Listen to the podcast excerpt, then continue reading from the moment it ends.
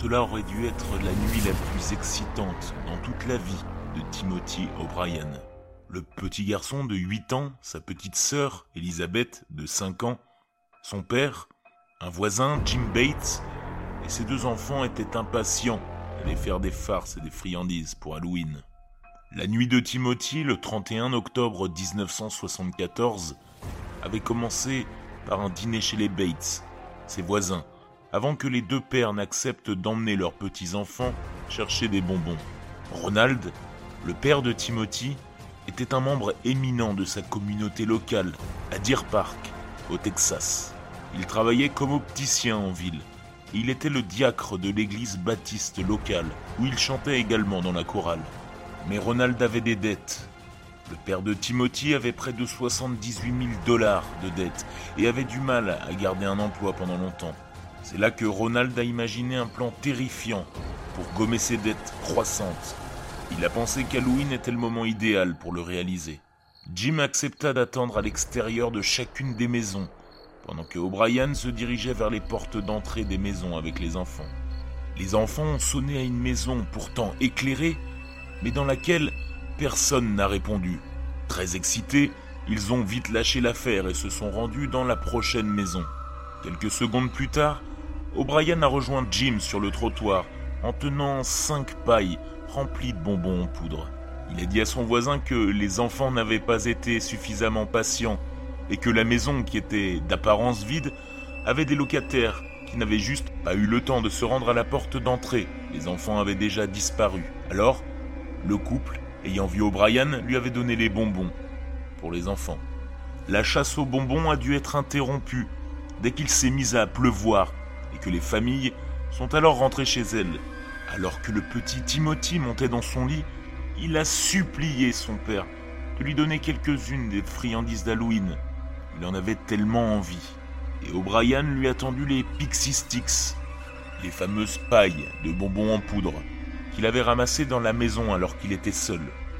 Il a même aidé son petit garçon à ouvrir le paquet, scellé. Après avoir mangé les sucreries, dont Timothy a dit qu'elles avaient un goût amer, il s'est immédiatement effondré, se tordant de douleur, agonisant. En courant vers la salle de bain, le petit Timothy a commencé à être malade et à avoir des convulsions, tout en étant tenu par son père. Moins d'une heure plus tard, alors qu'il était dans une ambulance en direction de l'hôpital, Timothy est décédé. Lorsque la police a procédé à une autopsie sur le corps de Timothy, les agents ont découvert qu'il avait été empoisonné au cyanure de potassium. Au début des interrogations, O'Brien, son père, s'en est tenu à son histoire selon laquelle les gens qui vivaient dans la maison vide lui avaient donné ces bonbons. Le bonbon qu'il avait ingurgité contenait suffisamment de cyanure pour tuer deux adultes. La police s'est alors empressée d'empêcher les autres enfants qui étaient sortis avec le jeune homme de manger les bonbons empoisonnés. L'un des jeunes s'était endormi, serrant ses pixie sticks, qu'il avait heureusement pas pu ouvrir. Aucun des autres enfants n'avait mangé ces bonbons mortels, y compris la fille de 5 ans de O'Brien, la sœur de Timothy.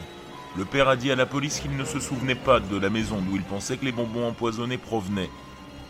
Il a insisté sur le fait qu'il n'avait vu que le bras d'un homme et qu'aucune lumière n'avait été allumée. Cependant, le propriétaire de la maison, Courtney Melvin, était contrôleur aérien et avait travaillé jusqu'à 23 heures ce soir-là.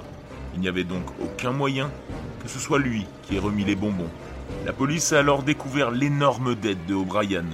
De plus, le père avait souscrit à une assurance de 10 000 dollars pour chacun de ses enfants en janvier 1974. Et juste un mois avant la mort de Timothy, cette somme avait été augmenté de 20 000 dollars.